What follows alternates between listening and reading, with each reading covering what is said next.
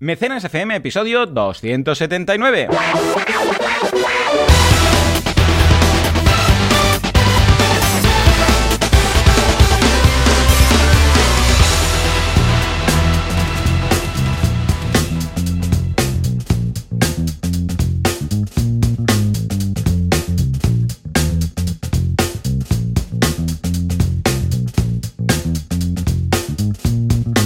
Días a todo el mundo y bienvenidos un día más, una jornada más, un sábado más a Mecenas FM, el programa, el podcast, en el que hablamos de este fantástico mundo llamado que es como lo escribe la prensa generalista, y que es como lo escriben los especialistas, y crowdfunding, que es como lo pronunciamos nosotros. ¿Quién hace esto? Valentí Agoncia, experto en crowdfunding, y Joan Boluda, consultor de marketing online y director de la Academia de Cursos, boluda.com. ¿Dónde nos encontráis? En boluda.com y en banaco con v y dos Cs, punto com. Y si todo va bien al otro lado del cable y a Valentín no se le ha trabado la, lengua, la lengua, y ha muerto en el, en el intento de decir crowdfunding, pues lo tendremos aquí, a, lo- a nuestro ladito. Valentín, muy buenos días. Muy buenos días. Aquí estamos estás vivo, a tope. Sí, sí, estoy vivo después de toda la semana de escribir crowdfunding. De No ver hay semana. crowdfunding mal. Sí, Exacto. sí, sí. No hay semana que pase sin que nos mandes un WhatsApp al grupo que Exacto. tenemos con alguien que ha escrito crowdfunding mal. Es una cosa muy loca. Yo muy ya lo espero. es Yo ya lo espero. Sí, sí, exacto. Es un clásico ya.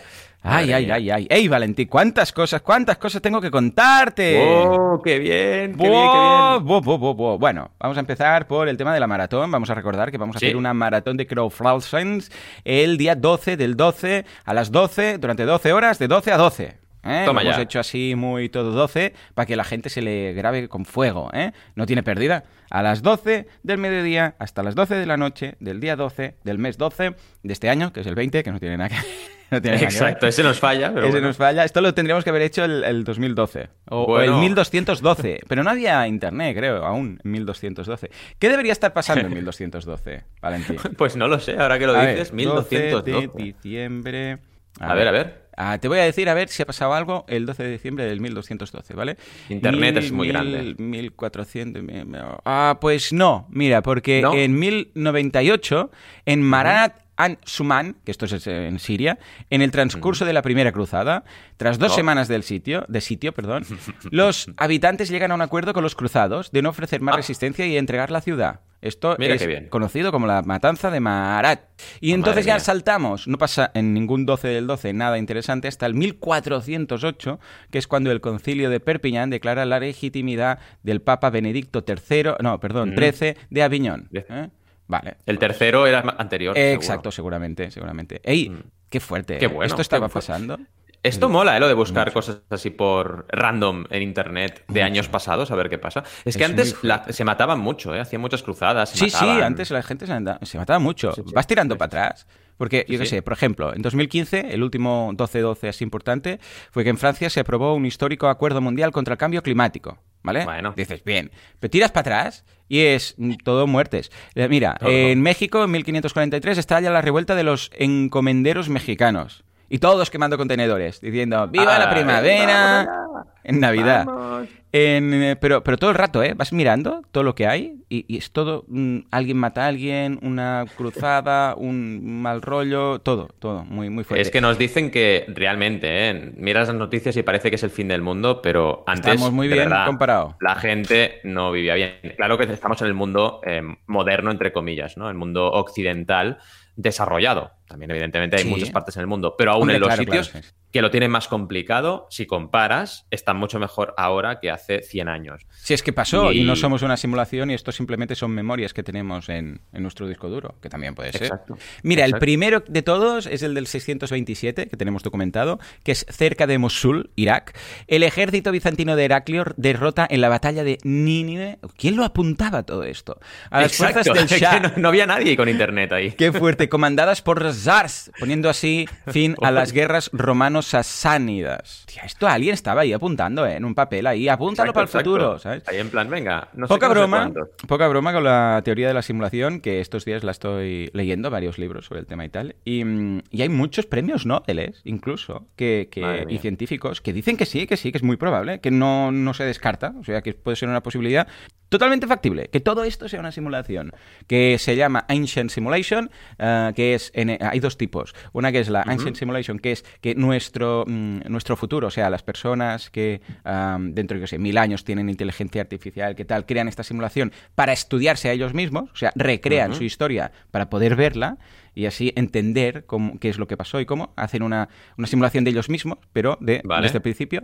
Y la otra que es eh, para- puramente con, con motivos recreativos. O sea, que la gente dice, pues me apunto, o sea, me voy a una realidad virtual que es vivir una vida, ¿sabes? Ya está, Mm. por ocio, puramente por ocio. ¿vale? Esta, esta me la creo un poco más, Sí, no sé si estás de acuerdo conmigo. a mí me gusta más esta, porque, yo la veo más Claro, esta. porque entonces en la primera, ¿cómo se explica nuestra conciencia? ¿no? En plan, ¿para qué van a desarrollar que los que están en la simulación tengan conciencia de sus actos y, Claro, y porque estén como viviendo una vida, ¿no? De verdad. En esta, teóricamente, lo hacen porque quieren ver cómo ellos llegaron a donde están. Es decir, se Ah, autorrecrean para estudiar su propia historia, pero pudiendo Vale. observarla. Es decir, vamos Vale, a copiarnos a nosotros mismos y así podremos ver desde el principio qué pasó. ¿Vale? Y lo interesante de todas estas teorías es que todas funcionan igual, ¿eh? Todas vienen a decir, hoy en día, con la realidad virtual que estamos viviendo, que por cierto ahora os comentaré algunas cosillas de esto, con esta realidad virtual cada vez es más, o sea, solamente tienes que mirar eh, dónde estaba la, reali- la realidad virtual hace 10 años y cómo estará dentro Claro, de 10, y- ¿vale? Entonces la teoría dice lo siguiente, eh, la ley de Moore es una ley que se va cumpliendo desde hace ya muchos años, que dice que cada dos años se dobla el, mm, la capacidad de, procesas- eh, de procesar datos y de, de los ordenadores, de los eh, procesadores de, de computación, ¿no? Entonces, que cada dos años es el doble. Y claro, una cosa eh, sumada a la otra viene a decir, imagínate cómo será jugar, yo qué sé, al mejor juego de realidad virtual que haya en estos momentos, ¿vale? Imagínate cómo será dentro de, yo qué sé, 500 años, ¿vale? Buah, Ya, claro. ya no digo 50, que también, ¿eh? Pero ya, ya digo, es igual, 1000, da igual, todos los que quieras, Mm. ¿vale? Va a ser tan. o sea, la percepción va a ser tan, tan real que no se va a diferenciar de la vida real, entre comillas, y es que esto es una vida real, ¿vale? Entonces, esto Exacto. básicamente lo que dice, vale, imagínate que llegamos a la capacidad de hacer una simulación perfecta, ¿vale? Es igual, ¿eh? Aunque sea dentro de mil años. Da igual, no, no hace falta... Porque será menos, porque se está hablando que en 25, 35 años esto ya, ya estamos ahí. Pero bueno, aunque tarde mucho, ¿vale?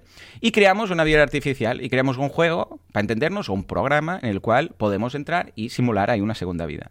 Ahora la pregunta es, ¿cómo sabes? O sea, imagínate que esa, esa simulación que hemos hecho ah, son capaces, la gente de la simulación, de hacer lo mismo de llegar a la conclusión de, hey, hemos, nosotros hemos creado una realidad virtual tan potente y una, una inteligencia artificial tan potente que esta misma inteligencia artificial es capaz de crear una simulación con una inteligencia artificial, ¿vale?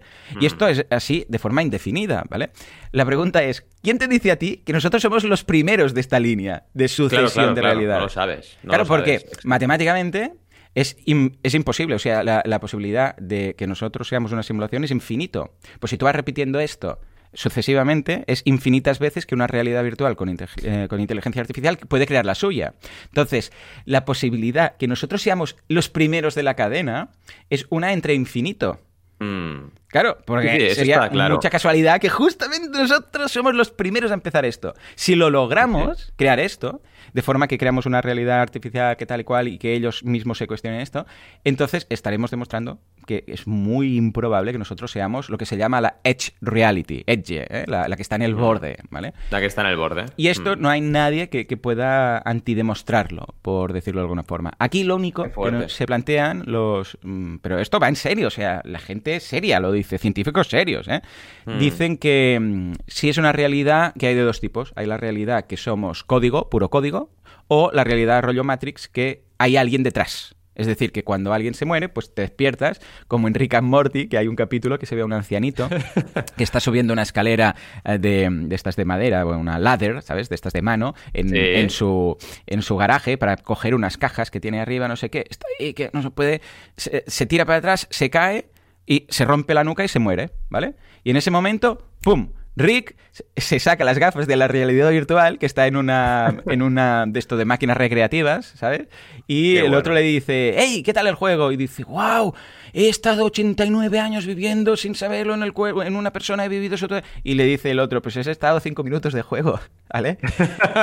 claro, imagínate, o sea, si llegamos a ese nivel sería imposible, ¿no? Entonces, claro, esta es la bonita, que tú te despiertas y tal.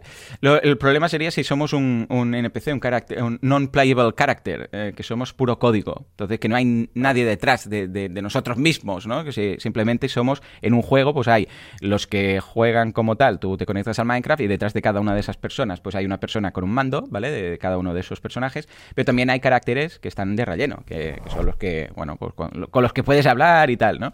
Pues claro, lo chulo sería que cuando esto se acabe nos despertemos en un sitio, ¿vale? Que no tiene por qué ser físico, sino igual simplemente el mundo de las ideas. Y ahí digamos, qué guay, venga, va, otra partida, ¿no? Pero, ostras, es curioso, ¿eh? Curioso, me recuerda un poco al concepto Naruto cuando hace un clon, eh, que Mm. el clon hace sus cosas, pero cuando se deshace, y hace puff y se deshace, eh, claro, mm, dices hasta qué punto ese clon tenía su propia mm, eh, vida y su propia conciencia, pero claro, en realidad todo lo que ha hecho ese clon durante ese rato, Naruto ahora ya lo, lo tiene, ha pasado a incorporarse en Claro. el propio Naruto original, ¿no? Con lo que realmente no es que moramos, sino que la experiencia que se ha vivido pasa a ser, pasa a formar parte de la persona que ha jugado el juego, para entendernos, Mm, ¿sabes? Vale, vale. Es algo así. Hay muchas teorías, pero el caso es que no se puede descartar, ¿eh? Porque estaba buscando, digo, a ver, voy a buscar gente seria, ¿no?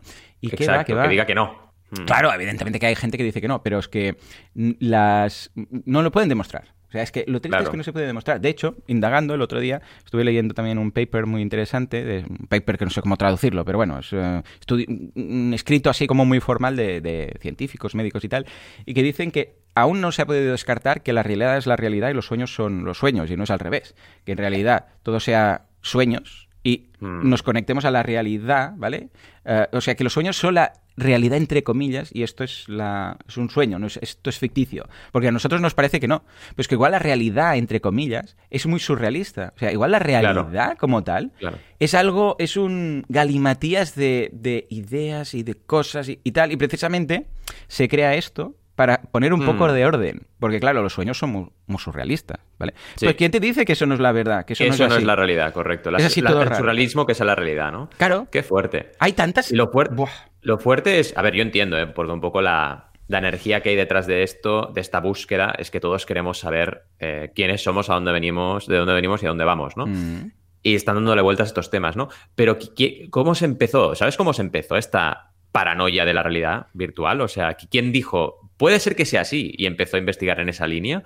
Y luego Sí. otra cosa, ¿alguien tiene alguna prueba que pueda hacer pensar que esto es así? O El sea, tema vale, es no hay que- ninguna cosa que lo rebata, Claro. pero ¿hay Mm. alguna que lo apoye? Que digas, ostras, Sí, hay, bueno, pruebas. Hay varios puntos a nivel científico. Te pasaré un vídeo en el que lo puedes Qué ver. bueno. Que eh, son teorías, porque claro, demostrar, demostrar como tal, cómo demuestra, yo qué sé, un- un- una realidad virtual que está dentro de un ordenador, que realmente es una realidad virtual, porque no puedes salir del ordenador para decir, mira, Claro. ¿vale? Claro, entonces, pero hay cosas muy interesantes, por ejemplo, el tema de que la para entendernos, y voy a hacer un símil muy simple, ¿eh? pero ah, cuando nos acercamos a la velocidad de la luz, ¿vale? El tiempo pasa más despacio, ¿de acuerdo? Entonces, esto, porque básicamente hay, ya verás, es que en el vídeo te dice, cuando algo es una simulación, se cumplen varios puntos, y te dice tres o cuatro puntos. Y ahora Vale. te voy a apunta- apuntar unos. Y dice, y esto sería lo que explica ciertas cosas. Por ejemplo, ¿por qué cuando llegamos a la velocidad de la luz se- el, todo va más despacito? Pues esto sería lo equivalente, y lo estoy resumiendo de forma muy simple y muy llana, a lo que es cuando llegas a la velocidad máxima en un ordenador, en un procesador. Que todo se ralentiza, que hay un lag, se crea un lag, es como cuando pones el ordenador a toda castaña y empiezas a procesar un juego que es incapaz de procesar, ¿vale? Imaginémonos, pones el Zelda en un Pentium 5, ¿vale? ¿Qué va a pasar? Vale. Eso va. Cuando llegas al máximo de lo que es capaz de- capaz de procesar, se crea el lag, este, que es lo que hace que vaya más lento, ¿vale? Esta es una. Mm. La otra muy interesante es el hecho de que haya una velocidad máxima. No se puede sobrepasar la velocidad de la luz. Y esto sería lo equivalente a la velocidad máxima del procesador en el cual, o, o del algo, nosotros hablamos de procesador, pero fuera de Mm. esto, no es un procesador, es otro, es otro tema, ¿no? Nosotros llamamos procesador para entendernos, ¿no? Pues esto es lo, lo máximo capaz a lo que se puede procesar algo en nuestro, en nuestro universo, en nuestra realidad, entre comillas. Claro. Luego también hay lo de las distancias máximas, los píxeles, para entendernos. Si hacemos el zoom, si hacemos zoom ah, suficiente, nos encontramos con límites ya no observables, que es la distancia de Planck, ¿vale? Entonces, esto sería lo equivalente a, a un- ordenador a los píxeles. Si, si un juego tu- co- co- cobrara conciencia, empezar a hacer zoom con, con elementos microscópicos, aca- acabaría Mm. encontrando como un píxel, para entendernos. Diría, voy a hacer Claro. zoom de este árbol. Y va haciendo zoom, zoom, zoom hasta que encuentra un píxel, ¿vale?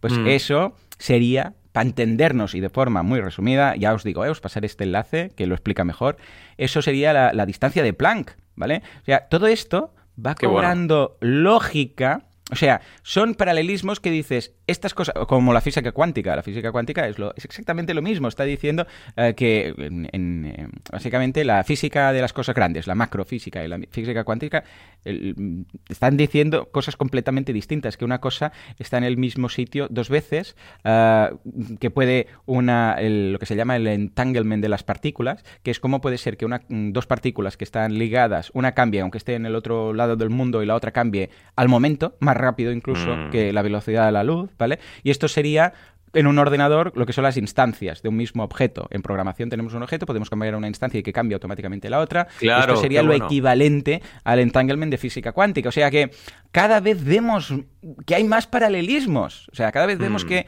dices, ostras, qué, qué fuerte. Y esto incluso nos lleva a decir que eso típico de, ¿qué pasa si en una isla cae un árbol? Ha caído, no hay realmente nadie para verlo. ¿Ha caído o no ha caído? ¿no? Pues Mm. esto es exactamente lo mismo que se defiende con la, mm, con la mm, teoría de la simulación, que dicen básicamente que si no interactuamos con algo, si no estamos viendo algo, interactuar, ver quiere decir que hay un fotón que rebota y entra en nuestros ojos y lo vemos, ¿vale? Realmente no está. O sea, yo ahora, por ejemplo, estoy en la oficina, detrás mío, yo sé que teóricamente hay mi oficina, pero realmente no está, ¿vale? Hasta que no Vale. me giro yo y la veo, ¿vale? Y esto la gente dice, Joan, aquí ya te has fumado algo, ¿vale? Pero esto, esto es exactamente lo que pasa en un videojuego. Tú pillas Claro. el Zelda, miras para adelante y tú dices, vale, aquí hay pues est- este paisaje, este árbol. Detrás dices, detrás hay un monstruo que está viniendo con un garrote, un Boklobin que me va a pegar, ¿vale? Exacto. Pero en realidad no está hasta que te giras. O sea, no se Claro. renderiza la realidad, para entendernos, un símil, ¿vale? Mm. No se renderiza hasta que no miras, ¿vale? Entonces, por muy rápido que vayas y te gires muy rápido, ¡ay! a ver si lo pillo, a ver, a ver si pillo a alguien aquí el, el procesador. El, como el procesador va a la velocidad de la luz, es imposible que nosotros Claro. lo pillemos, ¿vale? Tendríamos que adelantar la velocidad de la luz, porque eso es lo que necesitaríamos para ver lo que hay, Mm. topar al, al- al tope, o sea, llegar al procesador. El procesador nos, nos gana siempre, ¿vale? Es como Claro. si en un videojuego tú te giraras la cámara y de repente no hubiera nada, ¿vale? Claro. Esto no, no puede ser, porque al girar tú se renderiza. Ojo, esto no quiere decir que no haya las fórmulas matemáticas y los algoritmos y un juego haciendo que un Bokoblin se acerque.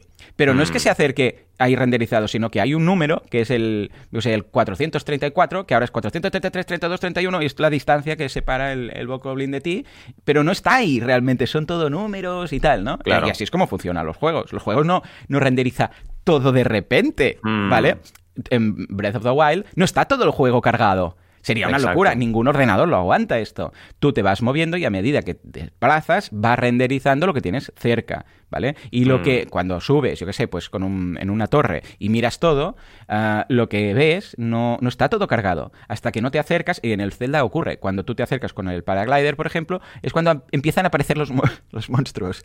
De repente ves que hay un, un campamento, pero no ves los monstruos. Y a medida que te acercas, plup, plup, plup, aparecen, ¿vale? Sí. Pero esto llevado a la máxima expresión sería lo que es nuestra vida, ¿vale? O sea, el Minecraft igual. Minecraft es infinito. Hay un youtuber que ha- hace siete años que está avanzando en línea recta en Minecraft para llegar al final de Minecraft. Siete años el youtuber, ¿eh? Ya, ya te lo buscaré. Y va avanzando y dice, venga, vamos a llegar al final. Y va avanzando, avanzando. ¿Tú crees que un juego infinito, o sea, un, un espacio infinito como es Minecraft, no hacia abajo, ¿eh? Digo recto, adelante. Porque hacia abajo sí que llegas a un punto que hay como lava y luego ya no hay nada más, ¿vale? Pero recto, recto, recto es imposible. O sea, de Qué hecho, bueno. Minecraft se va generando aleatoriamente a medida que avanzas. Y una vez has avanzado, luego sigue eso ahí. Si vuelves atrás, se vuelve a renderizar. Pero tú vas siguiendo, siguiendo, siguiendo, siguiendo. Y simplemente dice, pues mira, aquí voy a poner una montaña, aquí un lago, que uno sigue. No carga todo el juego infinito, todo el espacio infinito, los campos, todo al momento. Sino que es a medida que lo necesitamos, ¿vale? Muy Pues- fan de este youtuber, ¿eh? Oh, Muy fan de este sí, sí, youtuber. ya te lo pasaré. Pues esto empiezas a leer, leer, leer y al final acabas diciendo, es que somos una simulación, es que tenemos que ser una simulación. Por todo, pero es que además, como yo soy muy fan de la física cuántica y todas estas mm, teorías de, de cómo puede ser que un electrón esté dos veces en, un dos, en dos sitios a la vez, cómo puede ser que un electrón esté girando hacia un lado y a la vez hacia otro, cómo puede ser Claro. que los, las, las sub- las partículas subatómicas em, se comporten como una onda hasta que las observas y entonces pasan a ser una partícula. O sea, Hmm. todo esto yo ya era muy fan. Yo ya lo conocía Sí, sí. Y, y, bueno, y el, el experimento de la doble rendija es un experimento que aún no tiene nadie, ningún científico del mundo, o sea, el que lo saque, mm, premio Nobel, porque nadie lo entiende, ¿vale? Buscadlo por internet porque te, os va a petar la cabeza, ¿vale?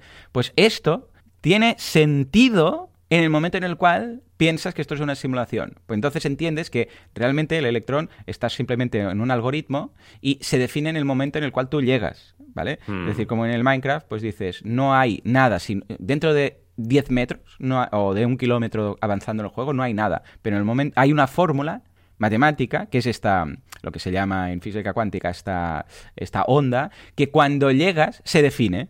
¿Vale? Es decir, tú no sabes lo que, ni el juego sabe lo que habrá si avanzas 10 kilómetros. Pero en el momento en el cual llegas, esa fórmula, ese algoritmo dice, vale, aquí va un, un lago, aquí un, una palmera, aquí un no sé qué. ¿Vale? Y esto se genera de forma pseudo aleatoria. ¿Vale? Bueno, pues esto, Valentín, mm, búscalo porque es una Sí, sí. o sea, que va en serio, que mucha gente lo dice, premios Nobel, el fundador de Tesla también, que es un coco, que dice que lo tiene claro, mm, que, que sí, que, que- que es lo que hay. bueno. Pero ojo, esto no nos cambia nada, ¿eh? Porque, o sea, El- entonces, en la realidad real, ¿haremos este podcast o no? yo creo que sé. sí. Tú y yo, creo que la sí, ¿no? realidad real, y yo creo que estamos conectados. Seguro, O sea, estamos seguro, jugando en la misma mm, sala de Exacto. máquinas recreativas. Es, tú y yo estamos exacto, jugando ahí. exacto. Tiene que ser así. Pero totalmente. seguro, esto es un Sims, pero llegado, llevado al, al, al, al sumum. Es, ya me imagino, en la realidad virtual es, ¿tiene, ¿quién tiene los cojones de irse a jugar a este juego que vives una vida entera? Que por cierto, hay un capítulo de Star Trek que ocurre esto, que, el, que a Jean-Luc Picard se, se mete en una vida paralela y luego todo el capítulo viviendo esa vida y luego cuando muere de anciano al final se despierta otra vez en, el, en, eh, en la nave, en, en el Enterprise, y resulta que era una forma de, de comunicarse de una, raza, de una raza extraterrestre, Mm. que es vivir en su planeta y vivir como uno de ellos en una simulación y luego despertarte y así entender su filosofía de vida y tal, ¿no? Qué bueno. pues, eh, hey, ¿quién dice que mm, luego no nos despertemos y todo esto estemos ahí, pues tú y yo, diciendo, hey, ¿cómo ha molado esto? Venga, ¿cómo otra molado? partida". Todo bien, ¿eh? Sí, sí, sí. sí. Pero el eslogan sería, mm, ¿te atreves a meterte en un juego en el cual mientras juegas eh, olvidas quién eres Mm. y te piensas que eres el personaje? Yo te digo algo, Valentín, si esto existiera, yo jugaría. O sea, Sí, imagínate que hay un juego que te dicen, hey, es un juego que cuando te metes en él, vives una vida, pero te olvidas de quién eres en el juego. Luego, cuando acaba el Mm. juego, pues tú ya sales, ¿vale? Pero es que incluso podría llegar a ser que esto no sea seguido, que realmente esta vida que estamos viviendo tenga pausas en el cual nosotros nos quitamos la, Ah, vale. la- el, el casco, vamos a comer, no sé qué, volvemos, pero claro, el, el nosotros de aquí, el que estamos grabando este podcast, nunca, nos- nunca sabremos si el personaje, Exacto. o sea, si el que está jugando se quita el casco, hace algo y regresa a la partida, porque para nosotros no ha pasado nada. ¿Sabes? Hmm. No, no, no tenemos conciencia de darle a menú, salir, guardar, save and quit. ¿vale? Igual, igual es cuando dormimos, cuando... Que también podría ser, que entonces en la ser. Bueno, como ves, boom, ¿vale? Bueno, esto, todo esto, está. ¿de quién es culpa? De las Oculus. ¿Vale? Exacto, todo esto viene de las Oculus. Claro, porque la realidad virtual de las Oculus es brutal, ¿vale? He tenido oportunidad de probar unas Oculus. He pedido las nuevas, las Oculus 2, que salen el martes, ¿vale? A ver cuándo me llegan. Pero el tema es que te das cuenta que si hemos conseguido esto y estamos en los pañales de la realidad Mm. virtual, pero pañales no, o sea, es que nos estamos cagando encima, aún no hay ni pañales, ¿vale? Esto cuando sea muy, muy potente, y estoy hablando de veintipico años, pero da igual, métele mil, ¿vale? Esto Sí, será claro. es que es- es- lo entenderemos tanto y por eso ha resurgido mucho esta teoría, porque ahora que, que somos capaces de jugar a realidad virtual y ver lo parecido que es, el momento en el cual aplicamos la ley de Moore y decimos esto dentro de 500 años será indiferenciable de la realidad, ¿de acuerdo? Es cuando dices, ostras, esta teoría cada vez la... Claro, antes imagínate a Plató decirle, bueno, de hecho Plató tiene Claro. la caverna de Plató, eh, que es un, Sí, un texto suyo que, que dice tiene- exactamente lo mismo. Es verdad, es como algo parecido, sí, sí, Sí, totalmente. sí, sí, él habla de, una- de unos prisone- eh, prisioneros que están en una cueva, entonces ven las sombras del exterior y se piensan que esas sombras es la realidad. Hasta que uno se escapa, sale fuera y, y cuando ve la realidad, que no son las sombras, sino que es la gente que está delante del sol, pues tiene un bloqueo mental tan potente que se vuelve para la caverna y dice, yo vivo aquí, que estoy muy tranquilito, ¿vale? Pues esto ya lo decía, pero imagínate este hombre lo crack que era, que sin tener concepto de realidad virtual, porque ahora, claro, cuando hemos llegado aquí es relativamente fácil hacer el símil, pero cuando no había ordenadores, imagínate tú. Aunque bueno, es lo que te digo, igual el pasado es simplemente mm, en el cartucho del juego, pues que venga, este va a ser el pasado. Y realmente no hay un pasado, sino que es una memoria que tenemos metida en nuestro disco duro. Y nos pensamos que es el pasado, como Zelda se piensa que, pues, eh, pues que hace 100 años Gano le, eh, le metieron en, en, la bola esa, ¿vale? Y él ha estado durmiendo. Esto es lo que nosotros pensamos, pero igual no hay mm. En realidad no hay como tal. Hmm. Es, que lo, chungo de esto es que no se puede refutar. No se puede demostrar, claro, evidentemente, pero no se puede refutar. Pero con todas estas teorías que digo de la física cuántica, del límite de procesamiento, de todo esto, cada vez lo vemos más con más sentido. Sobre todo, ya te digo, ¿eh? me gusta el, cómo ligan la física cuántica con la teoría de la, de la simulación y bueno, y el sentido común, que dices, hostia, pues que simplemente esto Mm, lo vamos a conseguir y si nosotros lo conseguimos, ya verás, el día que se consiga que una realidad ah, virtual mm, sea consciente, ¿vale? O que nosotros en una realidad virtual podamos bloquear nuestros recuerdos de forma que pensemos que el juego es la realidad, en ese momento habrá un boom de gente que dirá, perdona, y quien dice que nosotros no seamos ya un juego, ¿vale? Ya verás, ya verás, será una movida. Bueno, total, las Oculus. Que como tenía ganas de las Oculus, digo, mientras tanto necesito algo, ¿vale? Y tengo dos novedades, ¿vale? Hoy haremos un pelín de crowdfunding en algún momento del programa. En algún momento, no os preocupéis. Primero, oh, el juego que te traigo hoy, Valentín. es un juego que tiene, bueno, tiene Mm, gente que lo odia y que lo odia a muerte y que dice que es Satanás, ¿vale? Pero Satanás mm, en su peor estado. Y hay gente como yo que lo amo. Es un juego que me ha hecho volver a jugar hmm. con ganas después de mm, Breath of the Wild. O sea, ahora, ¿qué me pasaba? Tenía nivel Breath of the Wild. ¿Y qué ocurría? Que no me apetecía jugar a nada. Y tú me decías, ostras, Dragon Quest. este, no sé qué. Eh, como este, el Chronicles, ¿no? ¿Cómo era? El de. Sí, sí, Xenoblade. Xenoblade, ¿vale? Y yo decía, es que no, es que no, es que no. Y esta semana ha salido. Prepáralo, por favor, Juanca. Atención. Pedazo de juego.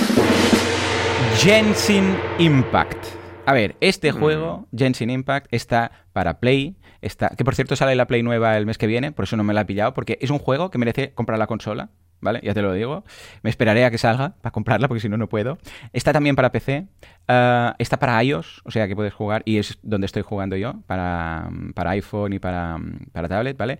Y el gran problema de este juego, o la gran bendición para mí, es que cuando empiezas a jugar dices, esto es una copia descarada, sin ningún tipo de vergüenza de Zelda Breath of the Wild. Hmm. cuando empiezas a jugar, tú pillas Breath of the Wild, le cambias los personajes y les pones personajes manga, anime, y es Genshin Impact, ¿vale? Esto cuando empiezas a jugar. Y es verdad, ¿eh? Ojo, ¿eh? Cuando empiezas a jugar. Hmm. No, no, Valentí, pero es que tú empiezas a jugar y tienes la espada, le das contra los setos y de los setos salen setas, mm. ¿vale?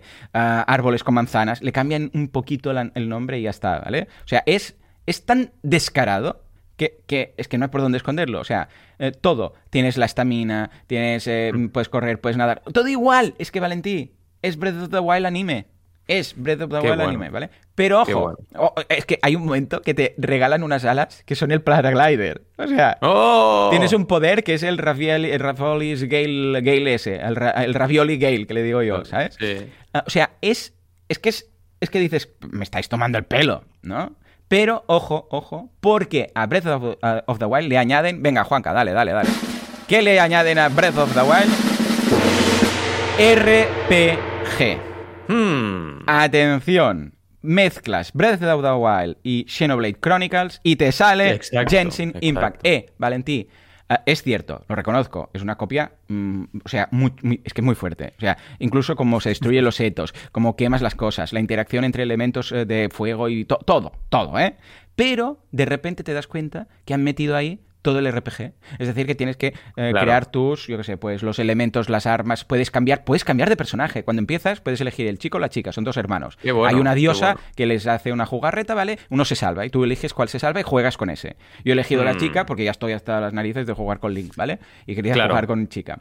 Ah, ya han elegido el chico porque él es más manly, ¿vale? Es más... No, no, el chico, ¿vale? Ah, y es estás jugando con un anime y lo bueno es que a medida que vas avanzando vas creando tu grupo, como en Xenoblade, ¿vale? Empiezas tú solo y luego puedes ir cambiando. Eh, es, este juego es una delicia, Valentín. Es que este juego va a hacer que me compre la Play 5. Pero además tiene, ya os Sí. digo, todo, la, todo lo del RPG. Es decir, que tienes que mejorar las bueno. armas, que tienes que... Que las armas, por cierto, no se destruyen. Esto está muy bien.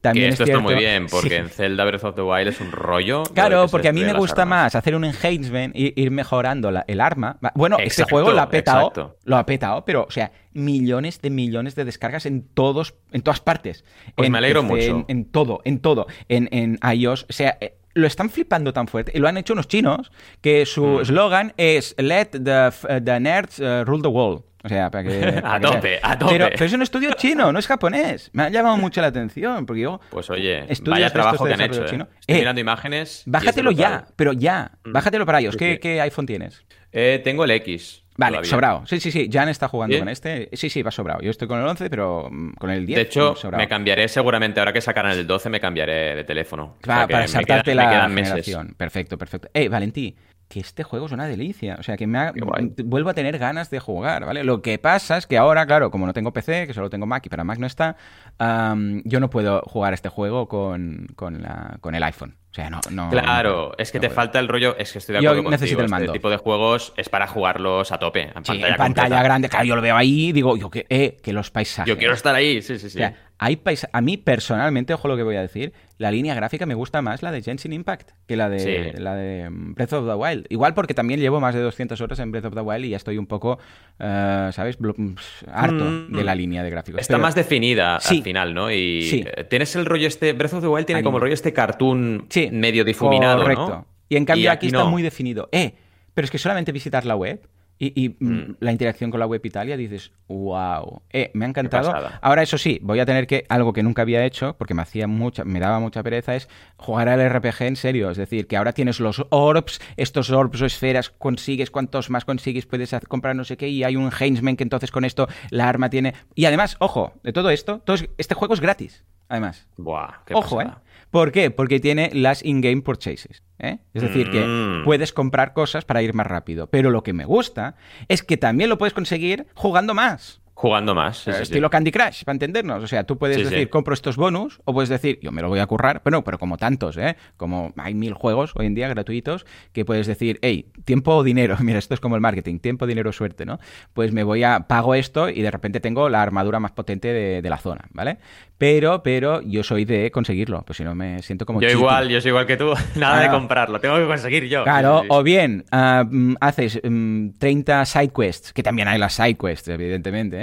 Y consigues el, las, las monedas de oro para comprar la armadura, o bien pagas dinero real, si es que la realidad existe, ya sabemos, y compras la armadura, ¿vale? Ah, bueno, pues a mí me gusta esta modalidad porque da posibilidad a la gente que no puede pagar un juego y permitirse costearse esto, pues a jugarlo indefinidamente de forma gratis. Y además Qué están añadiendo cosas todo el rato, o sea, la interacción, o sea, es que es en ciertos puntos es mejor incluso que Breath of the Mm. Wild, ojo lo que estoy diciendo, aunque sí que es cierto, porque es mundo abierto igual, ¿eh?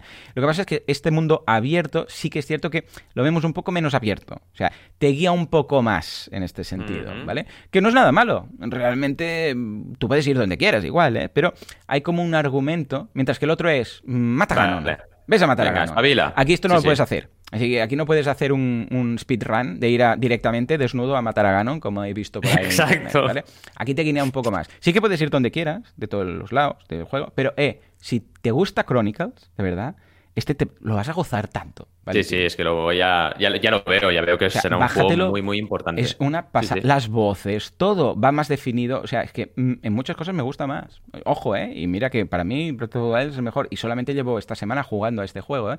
Pero es que me ha captivado. Me ha captivado, ¿vale? Sí, esta es una. sí, sí, sí. ¿Vale? Muy importante. Oh. Y segunda, ah, que, que juegazo, ¿eh? Es que mira que me daba pereza lo de tener que conseguir no sé qué para entonces conseguir no sé cuántos entonces esto eh, porque tienes cinco, eh, cinco niveles de, eh, de experiencia de decir pues esto es en cuanto a Mm. temas mentales esto es en cuanto a fuerza esto es en cuanto a no sé qué y vas desbloqueando bueno todo lo típico que también veíamos en Super Smash RPG Bros. tope. Sí, sí, sí. Total, total. Pero muy bien llevado, ¿eh?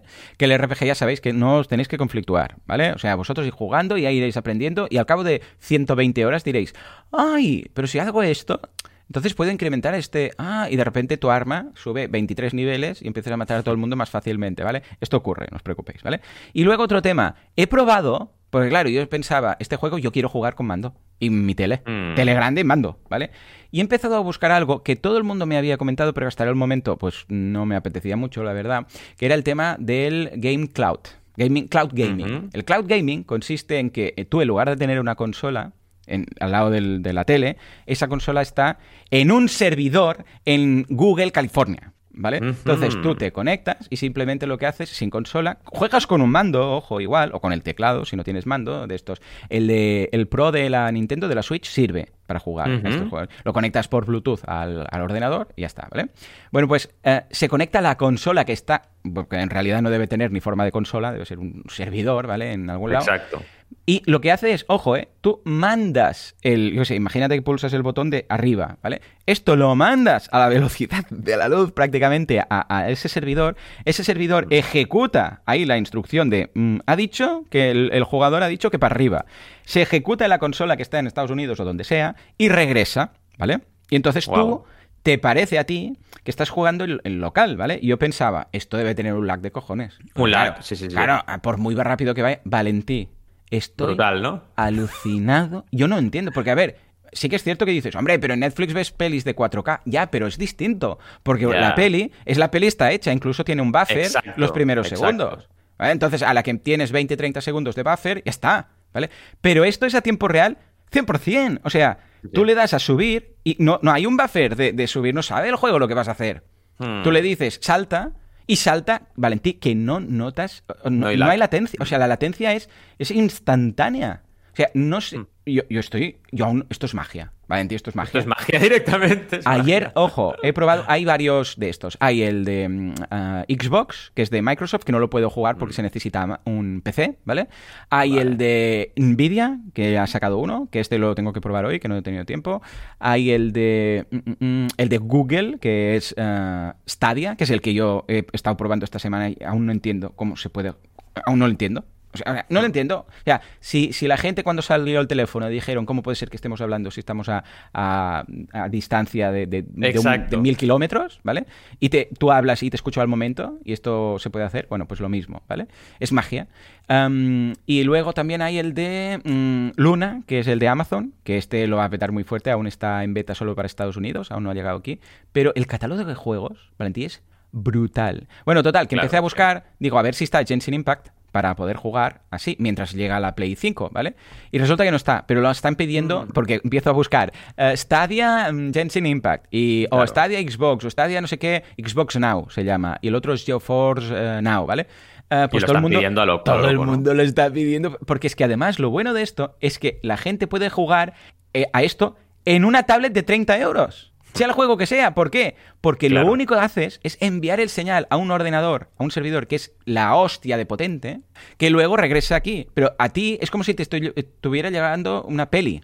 ¿eh? Es- esto ve pelis, esto- el cacharro este que tienes, esta tablet de 30 euros, eh, ¿tiene Netflix? ¿Ve pelis? Sí, pues puedes jugar a lo que te dé la gana con esto. Yo pienso que estoy jugando con, con el navegador, o sea, con Chrome. Claro. Con No, o sea, Chrome. no- no- no, es que no te tienes que bajar ni una aplicación, ¿eh? O sea, tú vas. A stadia.google.com, te das de alta, el primer mes es gratuito, ¿vale? Lo puedes probar hoy mismo. Y empiezas a jugar juegos, pero es que además es que no existe el concepto de descargar el juego. Tú entras, ves todos los juegos, ves el de, eh, ¿cómo se llama? El que estábamos jugando ayer, Guilty, que es un juego de, de misterio muy guapo, el último de Lara Croft, de Tomb Raider, y le das a jugar, le das al botón de jugar y juegas, Valentín. juegas. Es que no se descarga. Claro, yo siempre típico, vas con la mentalidad de le das y baja. No, no, no. Oye, tiene que descargarse. No, no, no. Que no, que no, que le das a play y juega y dices, pero, pero ¿cómo puede? O sea, es como. Ah, yo ahí se lo decía a Laura y la, Laura decía que sí, pesado, ya lo he entendido, pero yo digo, es que no eres consciente de lo que está pasando. Exacto, de lo que está pasando. Exacto, exacto, exacto. Que estoy accediendo a un catálogo de juegos así. Y además, como he conectado el, el Nintendo Pro, el mando de la Switch Pro, al bueno. PC, bueno, al, al Mac, que son compatibles, bueno, es que estoy jugando en la tele del comedor a través del Mac Mini, porque puse el Mac Mini. También podéis hacer, lo que también podéis hacer es si tenéis Apple TV, jugar a través del iPhone. O sea, el iPhone tiene una app que es el Stadia. Stadia se conecta al Apple TV y, y entonces jugáis directamente. O podéis hacer mirroring. Lo que pasa es que el mirroring, el problema es que tarda un poco. Sí que hay lag, pero no es el problema de ir al servidor, sino el problema está en que se comunique tu teléfono con la tele. Esto es lo que hace que vaya un poco lento. Pero si vais con Apple TV o conectáis el portátil o lo que sea, el portátil lo conectáis a la tele por HDMI y ya está. ¿Vale? O sea, y estáis jugando sin, sin la consola. O sea, es que brutal. Y además ahora Es la nueva, sí, sí. la- el nuevo, mm, la nueva Google, ¿cómo se llama este? El Gru- Gu- Chromium, este, no, el, el Google, bueno, el- ¿cómo se llama? El Fire Stick de Google, el Google Chrome, no sé cómo le llaman. Bueno, el que conectas a la tele que es un USB pequeñito, el nuevo ya lo incorporará también de forma que no necesitarás ni, ni el iPhone, porque ahora tienes que conectar el, el iPhone o el Android al Google Chrome, Chromecast, ahora, al Google Chromecast y, o hacer un tethering. Pero con el nuevo, la nueva versión ya directamente lo tendrás. Eh, y juegas sin consola, pero es que es que es muy fuerte. Yo estaba mirando luego los reviews. Es que yo estaba tan rayado que ir buscando. ¿Cómo puede ser? O sea, how is it possible? Porque un buffer lo entiendo. Pero esto, ¿cómo puede ser que mi señal llegue tan rápido? Luego esa señal regrese en forma de, eh, de, de render a mi ordenador, o sea, a, a lo que esté jugando, o a mi tablet, o lo que sea, tan rápido. Es que estoy rayado, no puede ser. Aquí esto es una simulación, es lo que te decía. No. Exacto, directamente Bueno, no puede Valentín, ser que real. tienes deberes para hoy, ¿vale? Y con esto acabo. Bájate um, uh, Ginseng Impact, por un lado, y prueba Stadia de, de Google. ¿eh? Google Stadia, lo bien. buscas, ya te, te das de alta, es gratis el primer mes, pero vamos, vale los nueve y pico que cuesta al mes, mm, o 99 al año, pero sin ningún tipo de duda. Tienes más de 200 juegos uh, incluidos, y luego si quieres puedes comprar juegos aparte. ¿vale? Genshin Impact me lo bajo hoy, ya te lo digo y comentamos. Sí, sí, sí. Y lo O sea, de ya- Stadia ya debería lo estar haré- bajando. Lo, lo de Stadia lo haré cuando tenga el mando Pro, que me llega el miércoles, ¿vale? Ah, Porque vale, no tengo sí, el mando. Pro todavía. A ver, pero puedes te jugar, puedes jugar voy con, el teclado. Puedes volver al OPQA. Ah, pero a mí pues, no. ah, bueno. Sí, Bueno, para, quitarte el gusanillo ya lo puedes hacer ahora. ¿eh? Es Hombre, simplemente... mítico teclado. Sí, sí. Bueno, yo digo OPQA porque los, los viejunos jugábamos con OPQA y espacio. Con espacio Ope, disparabas. espacio, qué bueno. Con QA subías y bajabas y OP te, te movías, ¿no? Ah, ahora no sé cómo está el panorama, no sé si aún se hace el OPQA, pero con el trackpad mueves la cámara y con Ah, el... mira. Sí, sí, yo estuve jugando hasta que pensé, mm, ¿y si conecto aquí Voy a probar. el mando? Exacto. Sí, sí, sí. Qué guay, el mando Pro de Nintendo que, que se conecte, está muy bien, está muy sí, bien. sí, sí, estoy realmente. muy contento. Bueno, de todas formas me he pillado el Stadia, eh, que hay un mando eh, de Google oficial, que se, se llama Google Stadia, que es Ah. el que tiene los botones más... eh, o sea, aquí básicamente el Switch, uno, uno de los botones, el Home, se convierte en el botón de Stadia, ¿vale? Y se te brilla en azul y tal, y lo puedes usar, ¿eh? Pero... Vale. Bueno, ya que son 60 euros el mando, digo, pues vamos a tenerlo porque ahora cada vez que tengo que jugar a la Switch tengo que desconectar uno y el Bluetooth y el otro y digo, mira, ¿sabes qué? Vamos a usar este solo para Stadia y este lo vamos a usar. Pero para probar los que tengáis, y hay más, ¿eh? Hay más softwares que lo que hay más mandos compatibles. En Google Ujú. Stadia, en las preguntas frecuentes te dicen todos los que tienes. Y Vale. ves que no funcione, que no, no lo he probado, ¿eh? Pero que no funcione el Joy-Con, porque teóricamente Claro. el Joy-Con va por Bluetooth. No lo he probado, ¿eh? Pero igual me llevo una sorpresa. O sea que Sí, sí, igual sí. Qué bueno, qué buenas noticias, de verdad. Hemos hecho un episodio solo de gaming, que esto deberíamos hacerlo cada tanto, ¿eh? Mecenas FM, episodio Yo creo que especial sí. gaming. Yo creo que Ya sí. está. ¿Crees que bueno. tenemos aquí un ratito para hablar de algo de crowdfunding o qué? Bueno, yo creo que sí, ¿no? Un ratillo así. Venga, rápido. pues Juanca, métele aunque sea un ratito para hablar de lo que va este podcast, que entre otras cosas lo escribe, mucha gente lo escribe mal, pero no deja de ser el tema básico, que entre la tuna.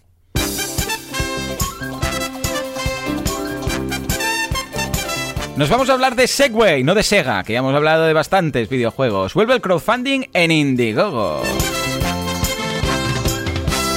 ¿Alguien ha dicho videojuegos? Vamos a hablar de Star Citizen, que supera ya los 314 millones de dólares.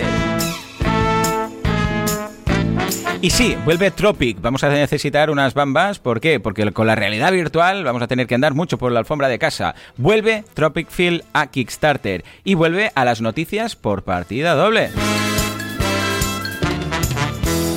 Y finalmente la duda de Guillermo, que dice, ¿qué opináis de Genshin Impact? No, no, no. ¿Qué opináis del enfoque de esta campaña? Venga, va. Bueno, bueno, bueno, bueno, bueno, bueno, bueno, Valentí. Empecemos con Segway. Va, va, va. ¿Qué Sí. pasa con Segway? La verdad es que Segway está muy activa, es una marca muy activa en crowdfunding, igual que Hasbro, que ahora, por cierto, Hasbro no lo hemos comentado todavía, pero ha sacado eh, la, nave de Mandalorian. ¿Ya la ha Ah, sacado? Guay, guay. La ha sacado como juguete en Haslab, en su Qué propia plataforma guay, de crowdfunding. Y además un Hero Quest también. Han sacado dos eh, campañas a la vez. Y esto no lo habían hecho nunca y significa que les está funcionando súper bien, ¿no? Pues Segway lo mismo. Segway ha visto que aquí lanzar patinetes a motor, lanzar en este caso un ciclomotor eléctrico, una moto por crowdfunding, les va Mm, súper bien. Qué guay. Y lo han hecho, lo han hecho. Entonces, yo creo que ya estamos en un nivel ya del crowdfunding que ya, vaya, eh, no sé si es la simulación o qué es, pero ya se ha demostrado que esto sirve para cualquier cosa, mientras lo hagas bien. Es lo de siempre, ¿no? Y esto es lo que, lo que defendemos en mecenas, ¿no? Que hay que hacer la estrategia correcta, etcétera, ¿no? Pero vaya, ya que me digan que un ciclomotor de 1.620 euros, que es barato, por cierto, se Mm. puede comprar por crowdfunding, ya dices, vale, pues que venga lo que sea, ¿no? Eh, y básicamente la noticia va de eso. Os dejamos un poquito el, el enlace que es hibridosieléctricos.com y hablan un poco de las características técnicas del ciclomotor. No os lo hace falta que se lo lea todo el mundo que no le interesen las motos, pero sí que es interesante conocer sobre Segway y ver cómo cada, te diría, cada trimestre como mínimo están sacando una campaña de crowdfunding y están validando el producto. De hecho, en paralelo tienen otra campaña de crowdfunding, en paralelo ya, ¿eh? o sea, van de dos en dos de un kart. De un kart, eh, os tenéis que imaginar el típico kart Sí, de típico. los chavales. Del pues Mario igual. Kart, ¿no? Sí, sí, del Mario Kart, eh, pero que se vende por crowdfunding. O sea, ya van de dos en dos las marcas. Qué fuerte. A mí me- creo que me, me- falta, ¿no? Que, que aquí, sobre todo en Europa y en España, se haga más esto con marcas de aquí. Pero todo llegará al final, es lo de siempre. Lo que está claro es que mm, las marcas internacionalmente están usando un montón el crowdfunding cada vez más. Imaginaos, por ejemplo, a SEAT o, o alguna marca que nos te- toque más de cerca haciendo un crowdfunding. Pues yo creo que es algo que va a pasar. No sé si dentro Sí, de un año sí, dos sí, o cinco, pero va a pasar. Sí, sí. totalmente. Bueno, veremos cómo así el crowdfunding se verá como algo seriote y, y que pueden Sí. usar las marcas y que no es la limosna que todo el mundo piensa. O sea que muy bien, muy bien. Tengo ganas de hablar de videojuegos hoy, o sea que venga, va. Cuéntame, ¿qué ha pasado? la actualización, porque vamos, eh, Mm. Área Jugones nos trae otra vez Star Citizen, donde ya nos hablan de que superan los 314 millones de dólares. Claro, es que imagínate. que Recordemos para la gente que no sabe de qué va que es un videojuego que aún no ha salido. ¿eh? Exacto, exacto. Y lo que iba a decir es, imaginaos que Genshin Impact, ahora con el hype que me acaba de trasladar Joan, que ahora ya también tengo, y el que tiene él, que nos dicen, oye, vamos a sacar el 2 y hacemos un crowdfunding y Bueno. si pagas especiales que nadie más va a tener. O sea, Hombre, yo estaría, no de Early Bird, estaría de, de- de- de Early Átomo. O sea, estaría ahí. Que, eh, ahí. Valentí, que es que para un jugón eh, y para un fan del Zelda, que te- bueno, ya te digo, eh, también ha creado, ha causado ampollas de gente que esto es una copia, no es sé una qué. copia, no sé qué. A ver, Sí, sí. mm, es cierto, la mitad del juego es, es Zelda puro, pero la otra mitad no. Y además, aunque sea una copia, ¿y a mí qué? O sea, mejor, cuanto más se parezca a algo que me gusta mucho, mejor, ¿sabes? Exacto, exacto. Yo opino como tú, ¿eh?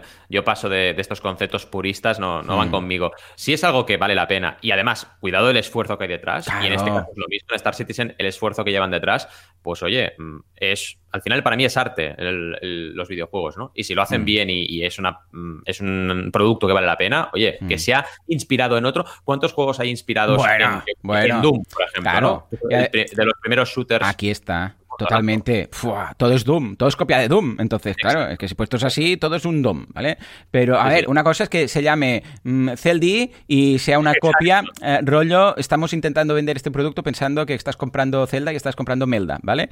Eh, pues, pues no, no es eso. O sea, mm, sí, efectivamente, mm, recuerda muchísimo a todo el funcionamiento, pero no hay una patente de paraglider. Eh, claro, Fortnite también bajas con una especie de paraglider a la isla donde tienes que luchar, pero, pero claro, mm, ¿quién tiene la patente de un paraglider, ¿vale? Y- o de mm, darle a un seto y que salga algo. Mm, Claro, mm, yo lo entiendo.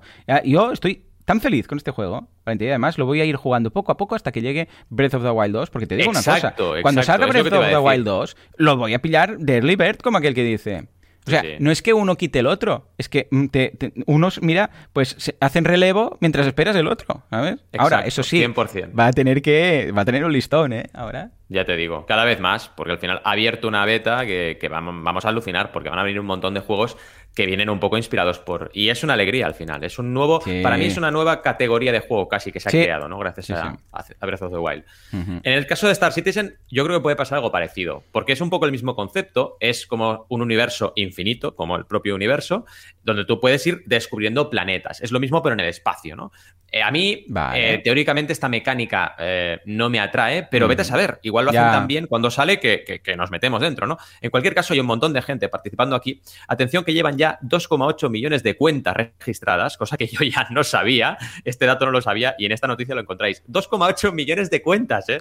O sea, es que es una locura antes de que salga el juego. O sea, ríete, ríete de la preventa. O sea, esta gente lleva años recaudando, todavía no ha salido el juego y la gente sigue ahí con un hype eh, eh, estratosférico y siguen recaudando dinero. Es una cosa increíble, increíble. Eh, claro, sí, sí. pensad en una cosa, la credibilidad que tienes que generar tú es espectacular. Bueno, esta gente está constantemente haciendo actualizaciones, constantemente presentando novedades, un montón de actores de Hollywood están metidos dentro del proyecto, que si Mark Hamill, Lucas Skywalker, etcétera, etcétera, metidos dentro como personajes. Claro, es ya, bueno, un pedazo de titán, que ya veremos cómo acaba el tema, ¿no? Que seguro, yo confío que acabará bien, porque la gente... A ver, es que si acaba mal sería tan, tan fuerte. Lo único sería que, un fail. Lo único que es una, un poco de red flag es, pero que hay alguna cosa ya jugable. ¿Sabes? ¿Alguna cosita jugable? Van enseñando cositas, pero, pero sí es verdad. O sea, parece que se les ha convertido en algo tan mastodóntico que, que mm. como que no llegan, ¿no? Mm. Pero bueno, espero eh, que se llegue, ¿no? De hecho, van haciendo ¿eh? un montón de vídeos constantemente, vídeos que pero, tú ves el juego. Mm, ¿Sabes? Pero claro, hay que jugar, correcto, correcto. Pero bueno, todo llegará y es lo que tú dices, todos tenemos ganas, los jugones y que encima sabemos de crowdfunding, tenemos muchas ganas de que esto acabe bien, por favor, porque si no va a ser una locura.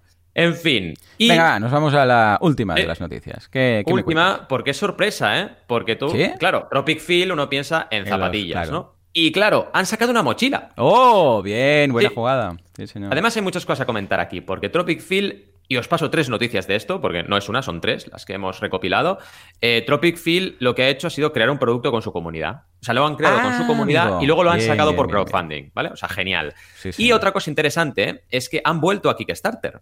Acordaos que la última zapatilla que habían sacado, Kala, la sacaron en su propia web. Que ah, es verdad, es verdad. Bueno, también probaron Indiegogo, ¿no? En algún momento. Eh, Indiegogo como In Demand. Sí, como In Demand sí que lo probaron, correcto. Pero claro, han sido. Eh, han ido a su web y han vuelto a Kickstarter. Yo creo que supongo por varios motivos, ¿no? Por ser una nueva categoría que probaban, por también, evidentemente, eh, todas las ventajas que les da a nivel de, de, mantenimiento y al final enfoque, ¿no? Yo creo que lo han hecho bien, lo habrán valorado y habrán dicho, mira, oye, no nos compensa de momento tener nuestra propia web, aunque al final yo les veo a la larga volviendo a su web y haciendo cosas. Pero es una muy buena noticia realmente. Y sobre todo, eh, veréis un poco que la mochila es estilo eh, de concepto nomatic, en el sentido de que es una mochila muy versátil, pero es más de mochilero, ¿no? O de mochilera. Mm. Es más la típica mochila de me la llevo de excursión. Nomatic es más la mochila de me la llevo a una reunión, eh, soy nómada digital, curro con, trabajo con esta mochila. Y esta es un poquito más rollo, me voy de excursión a descubrir el mundo, que es la filosofía de Tropic Feel. Al final, Tropic Feel ha nacido como una marca para facilitar lo que es el mundo viajero, ¿no? Para que no tengas que llevarte dos o tres pares de zapatillas, te lleves uno y aquí igual, que te lleves una mochila que sea definitiva, ¿no? Eh, y la verdad es que muy bien, en una hora y media consiguió 50.000 euros y es una campaña que ahora os voy a decir en directo, ¿vale? Eh, cómo está el patio, pero, pero realmente están muy bien. Estaban, si no, me recuerdo, si no recuerdo mal, ahora os lo digo porque estoy entrando, eh, mira, casi superando los 700.000 euros ya. Ah, muy o sea, que esta campaña, todavía quedan 47 días, esta campaña llega al millón casi seguro. O sea, casi seguro que llegan al millón. todavía quedan 47 días y, están en 700.000, o sea, seguro. Y está funcionando muy bien. Y además se demuestra que son, y os recomiendo que visitéis la página, os la vamos a dejar en los enlaces, eh, bueno, son maestros del crowdfunding ya, o sea, están haciendo actualizaciones constantemente, tienen un montón de comentarios, eh, han realizado preguntas frecuentes, está muy cuidada la campaña y merece la pena que le echéis un vistazo. No lo vamos a analizar, pero para que, bueno, toméis referencias para las vuestras propias, ¿no? Están muy, muy bien. Estupendo. Eh, muy bien, pues venga, pedazo de noticias. Escucha, si te parece, Valentín, como íbamos justitos de tiempo, porque te has enrollado cosa mala con el tema de soy, Soy, soy lo peor. Eh, nos vamos directamente a las campañas, ¿de acuerdo? porque tengo que comentarte también de mi campaña varias cositas, ¿vale? Kids for the Future, ¿de qué va? Mira, Kids for the Future es muy, muy interesante. Es un proyecto que es de concienciación infantil, ¿vale? Mm. Entonces, lo que hacen estos dos, los dos cofundadores, vaya, es irse a las playas y hacer un pitch, hacer una explicación a los niños y niñas sobre el tema del plástico en el mar y en las playas. Yo, de hecho, es muy interesante, os cuento una pequeña historia familiar de este verano. Estábamos en la playa y Carmina empezó a recoger plásticos, ¿no? En plan, mm. cosas que tiene ella, tú ya la conoces. Sí, sí, Voy a recoger mi mujer hace lo mismo. Mi mujer hace y lo te mismo. Juro lleva a los niños que alucinábamos, ¿eh? Mm. Pero es que nos daba, nos daba vergüenza la de plástico que recogía cada vez, ¿eh? Pero es que los cubos estos de los niños, o sea, lleno de plástico. Y bueno, una persona solamente moviéndose por su entorno. En una playa que en teoría está bastante cuidada. Dices, madre de Dios. O sea, ¿pero qué estamos haciendo? Hmm. Y básicamente va por ahí. Así que es un proyecto de piel de gallina, un proyecto que nos han contactado muy majos para que, bueno, les diéramos algún consejo, hablásemos. Y nos hacían una pregunta interesante porque están en goteo, ¿vale? Sí. Y en goteo sabéis que hay dos rondas. Sí. ¿vale? Es primera ronda, tienes un mínimo. Hay varias cosas, ¿vale? Es un poco lioso. Primero tienes un objetivo que es mínimo y óptimo, ¿vale? Tienes un mínimo donde ya cubres y ya puedes entregar y un óptimo. Pero es que además tienes dos rondas de campaña. Es primera ronda, segunda ronda, ¿vale? Entonces, ahora están en 117%, han superado el mínimo, pero no han llegado al óptimo. El óptimo son, tre- el óptimo son 13.200 euros y llevan 8.700, ¿no? Vale. Cuando se acabe la primera ronda, pueden hacer una segunda, ¿vale? Y seguir buscando el óptimo. Y estos son más días. Entonces nos preguntaban, ¿qué estrategia usamos para motivar a la gente en la segunda ronda? Y yo aquí, Vale. perdonadme que sea purista, porque en esto Mm. sí que soy purista, eh, yo esto de alargar los plazos y hacer campañas muy largas mm, no va conmigo, ¿vale? Porque yo tengo demostrado que las campañas de 30-40 días eh, funcionan muy bien, son las óptimas, Sí, eh, tienes, digamos, un- una fuerza explosiva que puedes aguantar y puedes motivar, pero claro, si la alargas, si la haces de 60, de 70, de Sí, 80, sí, sí, sí. llega un momento que es muy complicado Mm. que la gente te contribuya, ¿no? Entonces, mi consejo es que hagáis lo que siempre hay que hacer, que es no parar de comunicar, hacer actualizaciones, buscar colaboraciones. Una buena manera que a lo mejor tenéis para mover un poco la coctelera es buscar colaboraciones con empresas, organizaciones que ya hablan de estos temas que seguro y que tenéis relación para que os apoyen en la campaña y buscad una colaboración a medio y largo plazo. No os quedéis solamente con, oye, ayúdame en la campaña y ya está. No, oye, si colaboramos en la campaña, pues yo te voy a ayudar porque voy a ir a hacer un taller a tu organización, ¿no? Buscar un poco esa colaboración bidireccional y a medio y largo plazo para dos cosas. Primero, para que la campaña pues dinamice, porque imaginaos, yo que sé, que una ONG de no sé dónde saca vuestra campaña en la newsletter. Pues seguro que Claro, tendréis claro. impacto, porque Mm. si habláis de cosas iguales, de medio ambiente, incluso de animalismo, de protección de los mares, seguro que va a haber conversión, ¿no? Y os servirá también a futuro para tener una colaboración con esta organización. Claro. Yo iría por ahí y trabajaría Sí, muy fuerte Mm. la comunicación y también una cosa importante, cuidad mucho a la gente que ya está en el barco, a la gente que ya es mecenas, porque no os olvidéis que tenéis un montón de gente que ya ha confiado en vuestro proyecto, casi 100 personas, y que estas personas pueden estar muy motivadas para conseguir el óptimo. Explicadles lo que es el óptimo, explicadles por qué hay un óptimo, explicadles que hay una segunda ronda y que comuniquen también, porque cada persona, cada personita de estas 94 tiene una comunidad a su alrededor. Entonces, si ellos y ellas hacen el esfuerzo, porque es un esfuerzo, si les motiváis para que hagan el esfuerzo y, oye, comuniquen con su red, pues seguro que va a haber efecto también positivo, si se hace bien. Entonces, yo qué sé, por ejemplo, escribidles un texto para que lo compartan con su comunidad. Y, oye, eh, como sabemos que vais con poco tiempo, pues os enviamos un texto base y esto si lo podéis copiar en lo que sea, en un WhatsApp o en un mail y lo enviáis a vuestra comunidad, nos ayudáis un montón. Simplemente hacedlo. Eh, pedid este, este grado de, digamos, de, de humildad, ¿no? De decirle a la Mm. gente, oye, os necesitamos, también sois parte de este proyecto, queremos que co- trabajéis con nosotros. Esto os puede servir muchísimo, ¿no? Eh, y re- respondida un poco la duda que tenían, que era lo más importante para mí, muy rápidamente, para no alargarnos, eh, a nivel de diseño es una campaña muy bonita, con un vídeo muy trabajado, con diseño gráfico, eh, está en Goteo y, y han trabajado muy bien la herramienta Goteo también, porque es una plataforma que tiene una interficie especial y que hay que cuidarla mucho. Y han hecho todos los apartados típicos, el Hmm. proyecto, el equipo, eh, un poco de dónde vienen, que se llaman Good Karma Projects. Vale. Eh, la vale. colaboración con Open Arms, que Open Arms además es una organización que ya hizo campaña, eh, recordaos que hablamos de ellos, y bueno, esta colaboración con Open Arms, yo lo que os propongo es que la multipliquéis, ¿no? Y otra cosa interesante de Goteo es que arriba del todo tenemos eh, las necesidades del proyecto, que es un listado que también os recomiendo que le echéis un vistazo, sí. porque esto lo tenemos en Kickstarter ya, que esto lo hemos hablado alguna vez, Sí. pero en Goteo está de toda la vida. En Goteo tienes como un cuadrito, ¿vale? Como una especie de, perdón, es un circulito donde ves todo el dinero que hace falta para el óptimo y para el mínimo y te explican las partidas de coste. Así que está súper bien que le echéis un vistazo y es importante porque esto eh, para mí siempre ha sido obligatorio, pero mucha gente me lo decía, oye, pero esto es que he visto una campaña en Kickstarter que no lo han hecho y han recaudado mucho. Yo siempre decía lo mismo, vale, me parece bien, pero el éxito o el fracaso de una campaña no se explica solo por una cosa. Y yo lo que te digo es que tener esto siempre es bueno porque genera transparencia, la gente sabe dónde va el dinero, etcétera, ¿no? Y fijaos hasta qué punto es importante que Goteo es marca de la casa porque siempre ha sido así y Kickstarter han puesto la herramienta para que tú Ujú. Los datos en una hoja de Excel y directamente eso se suba a la plataforma automáticamente, que no tengas que hacer un diseño gráfico de un gráfico de quesito, claro, imaginaos. O sea que es algo súper, súper importante. Y básicamente lo último ya son las recompensas, que tenéis desde 10 euros para contribuir y empiezan con, eh, sobre todo, packs de eh, productos de Kids for the Future, por ejemplo, camisetas, etcétera, ¿vale? Claro, es un proyecto que que ha tenido que tirar de este tipo de, recurso, ¿vale? Aunque yo siempre aquí os recomendaría también que cuando hagáis otra campaña intentéis centraros mucho en, el corazón de la campaña. En este caso, el corazón para mí es el pitch que le hacéis a los niños, pues que eso sea lo que la gente pueda comprar y disfrutar. Entiendo que a lo mejor en vuestro, en vuestro eh, digamos, eh, modelo, ¿no? No, no, no entra el hecho de que estas charlas sean de pago y por eso habéis trabajado este tipo de, modelo subsidiario. Pero habría que analizar también a, modelo, a nivel de modelo vuestro de, de organización y de negocio si tiene sentido que tengáis también una parte del modelo centrado en vuestro producto principal, que son las charlas de concienciación. Sí. Y básicamente esto, ¿cómo lo ves? Es súper bien, muy, vamos, un pedazo de campaña. En este sentido coincido con toda tu, con todo tu análisis y espero, vamos, que, mm, que, Sonia aplique todo lo que estás ah, aconsejando y que, vamos, que como detrás de la campaña hay algo que es lo que decíamos, que no solo es un, un lanzamiento de un producto rollo Indiegogo, pues escucha, ideal, ¿eh? O sea que muy bien Totalmente. Qué guay esta campaña. Muy chula, ¿eh? Me ha gustado. Sí, señor. Y no la conocía. No la conocía. Pues escucha, Valentí, tengo una campaña que seguramente te suena, porque es una campaña que ya está acabada y que casualmente. vamos a hablar de, una vez más, de las Oculus Rift. Venga, fuerte aplauso. Juanca, un aplauso. Sí, señor. Y es que ya que os he metido el peñazo este, os quería comentar que eh, todo esto viene del crowdfunding. O sea, que sí que hemos estado hablando de crowdfunding, pero en forma de Oculus Rift, que era la que tenía la culpa, ¿vale? De hecho, Valentín tiene un artículo de hace bastante, como un par o tres de años, del 2017 o 18, eh, que hablabas de la campaña que quiero comentar hoy, que es um, cuando la gente de Oculus Rift lanzó la campaña de crowdfunding, que ojo, 9.522 patrocinadores que aumenta, que consiguieron a recaudar 2 millones y medio de dólares, prácticamente. 2 millones 400 mil y pico, ¿vale? O sea, fue tan exitoso que, bueno, es que el artículo, mira, ya lo he encontrado, el artículo de Valentía es Oculus del crowdfunding a ser comprada por Facebook. Ojo, ¿eh?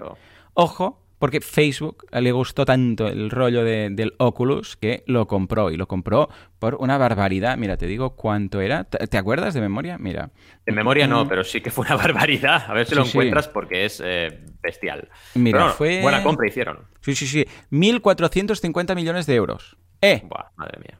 Le, das a una campaña de crowdfunding, el señor Zuckerberg dice esto mola mucho, 1.450 millones de eh, euros, ¿eh? que son 2.000 millones de dólares. ¡Eh! ¡2.000 millones de dólares! Eh, y esto fue al nada de la campaña, ¿eh? porque la campaña salió, mira, la campaña es de 2016, ¿no? Última actualización. No, aquí ya la habían... Sí, no, esta es la actualización. La campaña... ¿Dónde está? Que me, me cuesta mucho encontrarla. En actualizaciones, 2012. Vete, vete, abajo de, vete a actualizaciones y vete abajo del todo. Y verás un cuadrito verde. Vale. Y ahí te lo dice. Te dice cuándo empezó. Al final de todo, 2012. actualizaciones, ¿eh? Vale, mira, 2012 en dos años le compró Facebook, le compró el tinglao. Eh, Increíble. Pero es que es normal. Es que en el momento en el cual te metes en, un, en, en, este mundillo de la realidad virtual, es que no hay vuelta atrás. Te, imaginas, eh, Valentín, te imaginas un Zelda, o en este caso un Genshin Impact, ¿vale? En realidad virtual. Que tú te pongas las gafas, seas Link, y puedas ir por Irule. O sea, ¿te imaginas esto? Increíble. es que, es que pagas. Y esto lo vamos a vivir tú y yo. ¿eh? Sí, sí, sí. En, estamos en un formato. Este lo vamos a vivir. Sí sí, bueno, de hecho, las Oculus 2 todos los juegos que están anunciados. Hay un juego que, ha lanzado el propio Facebook, que es para... Eh, bueno, es un juego red social, o sea, eh, claro, ¿qué ha hecho Facebook? Ha creado una app dentro de las Oculus Quest 2, que ya te pasaré algún de esto para que lo veas, que es, de, que es, que, es para interactuar con otras gentes, o sea, un Facebook, pero que te vas andando por una calle, estilo Wreck-It Ralph, para entendernos, no sé si habéis visto, la peli, la 2, que va por internet, pues tú, hay un mundo inventado ahí, y después te pasaré algún vídeo y lo dejas en las notas del programa, y, parece que vayas por, por, O sea, tú tienes un personaje, ves a los otros personajes y son todos personas. O sea, es la red social virtual, para entendernos. Tú te pones las gafas y te vas a hablar con quien sea. O sea, es que Valentín, luego te enseño el vídeo, porque es, una locura, es que es una locura, Valentín. Y claro, ah, es curioso porque el tema de la realidad virtual no le había llegado el momento. ¿Vale?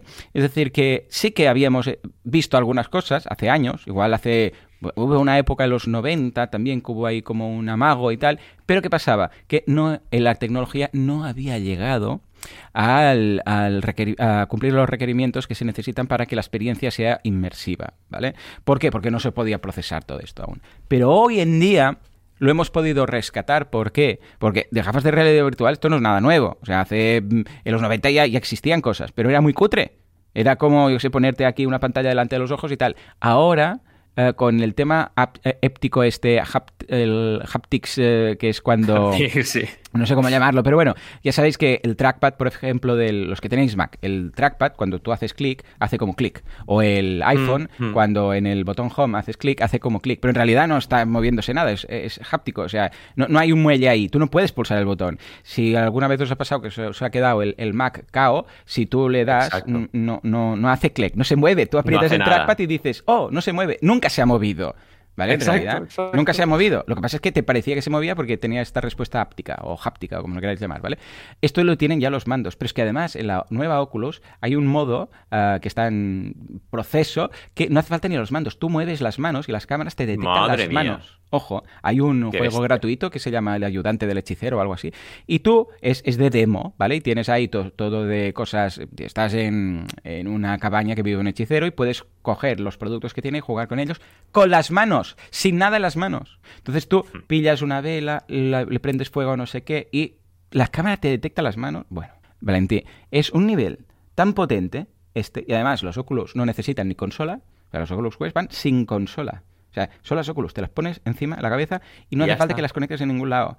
van, tienes dos mandos, tú con los mandos marcas lo que es la, zona por la que te puedes, puedes mover, que ojo, hasta 100 metros cuadrados de zona. Madre 100 metros cuadrados si tienes un garaje te vas a jugar al garaje y ya está. Pero además marcas lo que se llama el, el Guardian Limits, que cuando te sales de esa zona, las cámaras, porque tiene cuatro cámaras metidas, la Oculus, te muestra la realidad. O sea, sales del juego y ves tu entorno real. Entonces, claro, la idea es decir, si me salgo de, de aquí y me voy a pegar contra una pared o algo, pues mm, a una distancia segura que vea la pared. De forma que si te has emocionado y te piensas que estás en el centro y estás en una esquinita de la zona de juego. Esto, para ir muy bien, lo suyo es poner una alfombra. Porque si pones una alfombra, enseguida te das cuenta si te sales, ¿vale? Con los, eh, vas descalzo y en una alfombra y ya, está. Es buena esta. Sí, sí, yo lo tengo cuando lo he probado, la anterior, la versión anterior, en una alfombra y está seguro, ¿no? Pero bueno, aún así, si te salieras, entonces las cámaras se activan y ves, ¡ah, hostia! En mi comedor, el sofá, vale, tiro para atrás y vuelves a entrar en el juego. Es como un holodeck de, de, Star Trek. Es, la cámara holográfica esa, el holodeck, pues es lo mismo, ¿vale? Exactamente igual. Pues mm. esta campaña lo petó, pero es que además analizándola vi que está, es que estaba muy bien hecha realmente la campaña. O sea, al nivel de recompensas, incluso a los early birds que ya tenía como tal, los precios, uh, o sea, Mm, todas las recompensas, tanto las limitadas como las como las más potentes, todas están agotadas. También había la posibilidad de tener la siguiente gama de Oculus, que también la gente lo pidió. Dijo, esta y además para cuando salga el siguiente. Pero es que además, algo muy bonito, es que uh, las Oculus se lanzaron, el Hoken to Launch Oculus Ready, el 12 del 12 del 12. ¡No! Valentín, todo está ligado, el 12 del 12 del 12. Está ligado todo. ¡Ah! Eh, ya ves tú, ¿eh? Y esto lo dice la campaña y me ha hecho mucha gracia cuando lo he leído. Acá no tiene nada que ver con las que hay ahora, pero ah, están abriendo una campaña de crowdfunding. Es que, ojo, ¿eh? A ver, que si no hubiera sido esta campaña, hubiera sido más adelante o otra campaña, o yo qué sé, pues un Apple que hubiera dicho, voy a relanzar la realidad virtual, como hizo con las tablets. Que había tablets, ¿eh? Antes del iPad, pero era un mercado de mierda.